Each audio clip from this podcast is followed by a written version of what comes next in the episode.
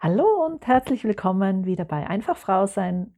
Mein Name ist Doris Meyer und mich begleitet heute wieder Herr Johannes. Hallo Johannes. Johannes Metzger. Ja. Hallo, grüß dich Doris. Und hallo an dich da draußen. Schön, dass du wieder eingeschaltet hast. Herzlich willkommen. Hm. Also, wir haben eine, einen Cliffhanger aufzulösen von letztem Mal.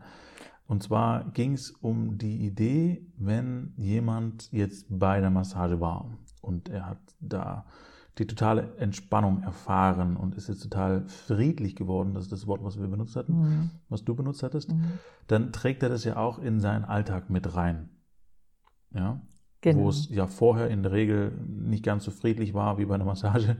Ähm, Und die Frage wäre dann, was ist deiner Meinung oder deiner Erfahrung nach schon alles passiert und was hat sich bei den Menschen schon alles verändert durch letzten Endes eine simple Massage?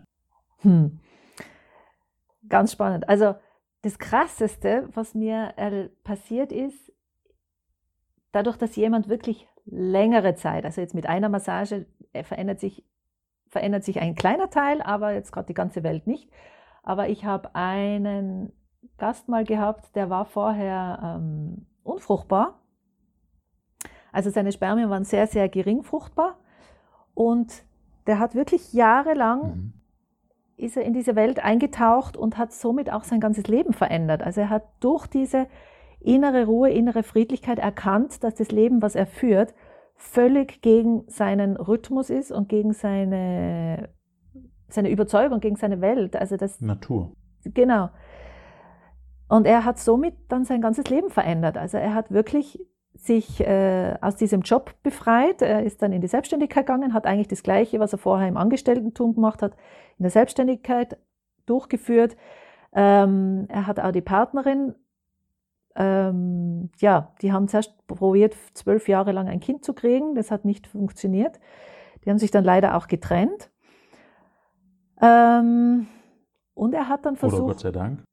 Ja, weil es hat für sie nämlich auch nicht gepasst, was ich so mitbekommen habe. Klar, weil diese Quälerei und diese, Klar. dieses Müssen. Also auch da, eine Trennung muss ja nicht schlecht sein. Also im Sinne von, äh, sie haben sich leider getrennt, muss ja nicht doof sein. Kann auch sein, Gott sei Dank haben sie sich getrennt, weil es hat einfach nicht gepasst. Ja, Genau. Und jeder darf auf seine Art und Weise sein Glück dann finden. Es ist im Moment ist es dann so immer äh, schwierig, weil man sagt, ah, jetzt hat man schon so lange probiert und aber im Endeffekt, wie du sagst, ist es seiner eigenen Seele dienlich, dem zu folgen und das war nicht ein gemeinsamer Weg bei ihnen. Ähm, genau, aber nur abschließend zu ihm, der hat eben sehr vieles verändert und hat dann wirklich nach zwölf Jahren Ehe und nach einem Jahr, der hat ungefähr ein Jahr in dieser Welt, ist er eingetaucht, hat vieles verändert, ganz strikte und hat dann mit der nächsten Partnerin sofort, äh, ist sie schwanger geworden. Mhm. Und die haben da gar nicht lang probiert, sondern das ist relativ zügig gegangen. Also ich glaube schon ganz stark, dass diese ähm, Entspannung im Körper, dieses seiner Natur zu folgen, auch der Sexualität dient, auch der Fruchtbarkeit dient und der Umgang mit dem Partner auch. Also das fällt mir natürlich auf, wenn ich viel Paar, Paare coache. Die haben ein sehr intensives Verhältnis wieder zueinander. Einfach nur, weil man sich mehr beschäftigt mit dem anderen. Die Präsenz ist hier, die liebevolle Achtsamkeit ist hier und auch das Spielerische wird eingeladen, den anderen so sein zu lassen, wie er ist und trotzdem die Verbindung nicht zu verlieren. Man ist viel friedlicher miteinander. Aber man muss das natürlich auch hegen und pflegen und dabei ist dieses Muss schon wieder falsch gesagt. Also es soll ja so sein, dass man das gerne macht. Es soll ein Zug sein und kein Muss. Und diese Mhm. Paare zum Beispiel, die das, äh, die integrieren diese Hausaufgaben, sage ich, diese, diese Massagen in ihr Leben. Und somit hat das auch schon wieder eine Veränderung für ihr Leben. Die nehmen sich Zeit für sich, die nehmen sich Zeit füreinander, die nehmen sich Zeit für Berührung, für Sexualität natürlich, die dann daraus entsteht auch. Und das ist der beste Kit für eine Beziehung. Also das entsteht wirklich so Schritt für Schritt und es soll ja auch Freude machen. Und äh, der Bezug zueinander ist dann einfach viel, viel stärker. Mhm. Ja, spannend. Okay. Hm. Das heißt, es verändert sich aus deiner Erfahrung in unterschiedlichen Bereichen was. Wir hatten jetzt gerade das Körperliche, das Sexuelle, das äh, Liebevolle, ähm, das Berühren, die Veränderung in der Partnerschaft und dann dementsprechend auch die ganz große Veränderung, zu sagen, dass sich körperlich scheinbar auch so viel verändert hat, dass es plötzlich wieder möglich geworden ist oder war, ein Kind zu bekommen. Mhm. Ähm, was ist natürlich kein, kein Garant ist in irgendeiner Form, das war einfach das, was bei ihm passiert ist. Ähm, und ich glaube schon auch, dass sich viel verändert, also sowohl körperlich als auch geistig. Hast du noch mehr Beispiele in die Richtung, was sich so verändert hat bei den Menschen, die du massiert hast?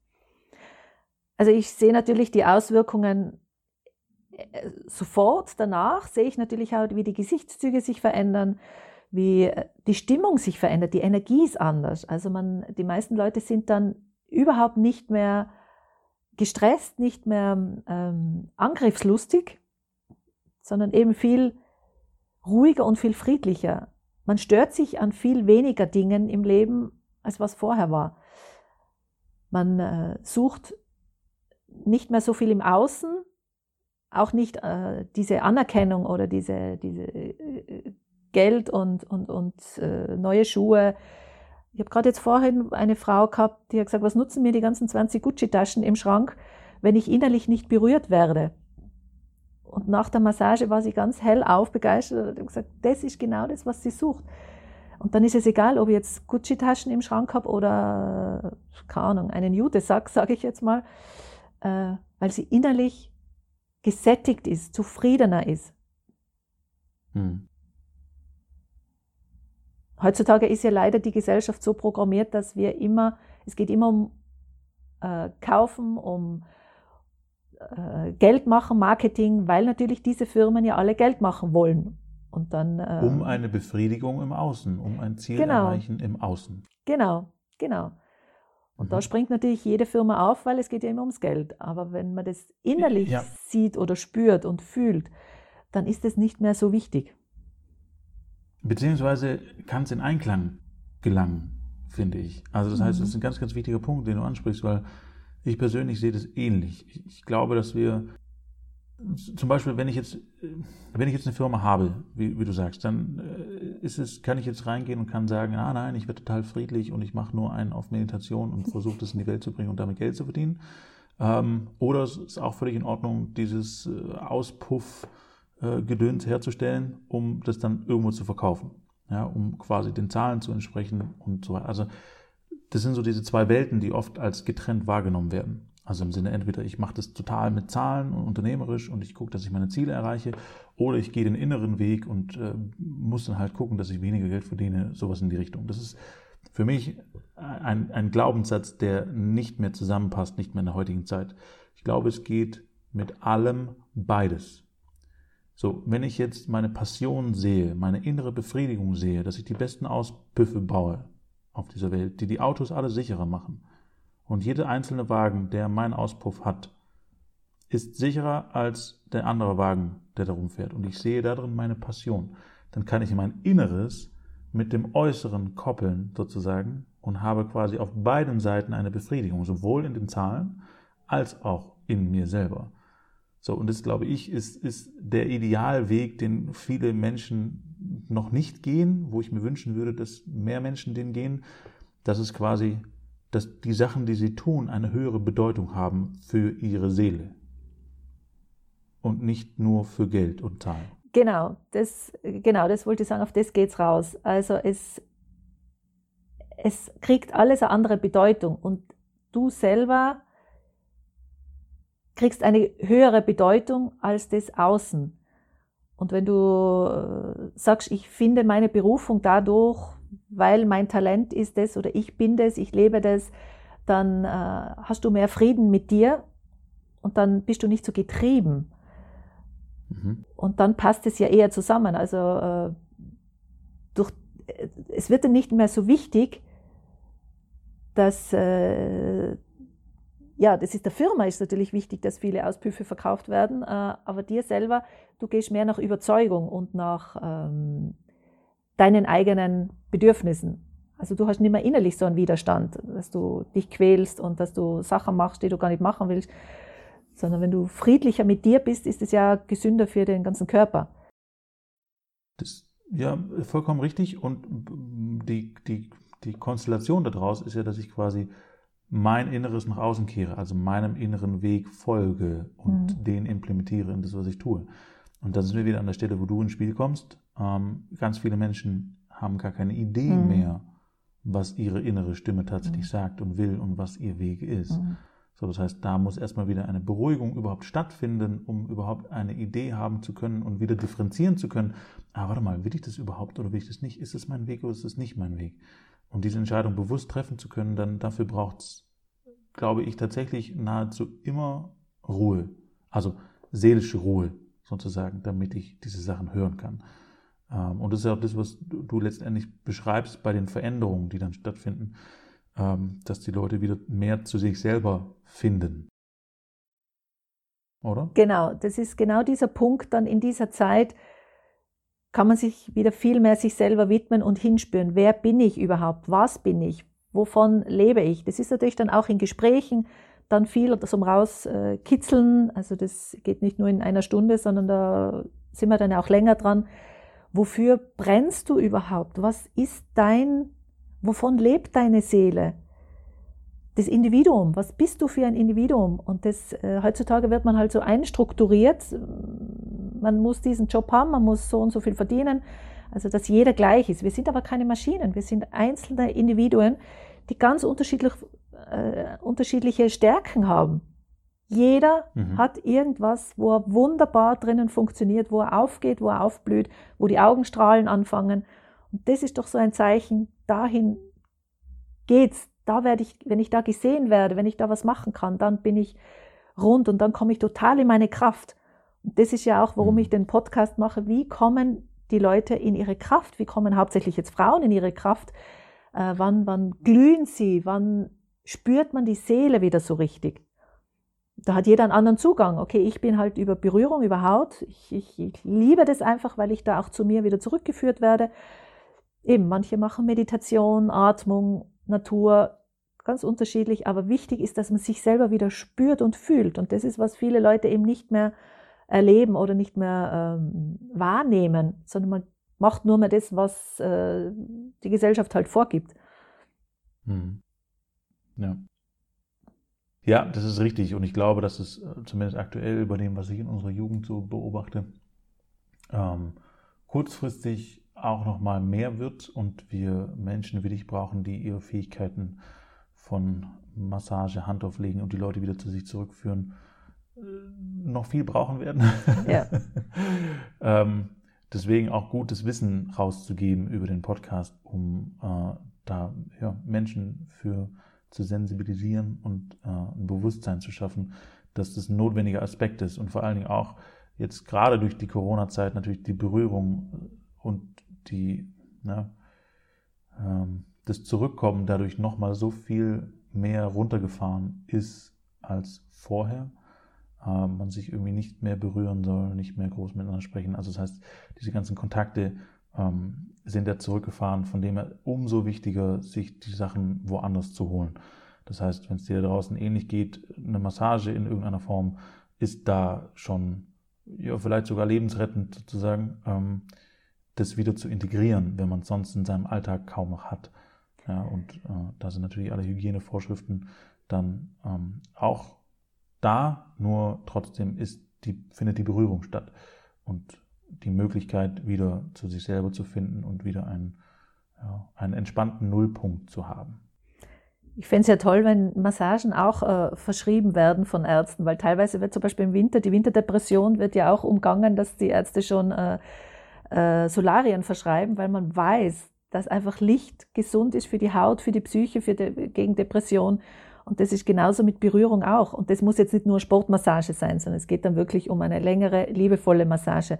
Berührung, also auch seelische Berührung. Und das gehört genauso dazu wie eine Umarmung von der Mama früher. Das löst was aus und das stabilisiert uns und das ist so wichtig.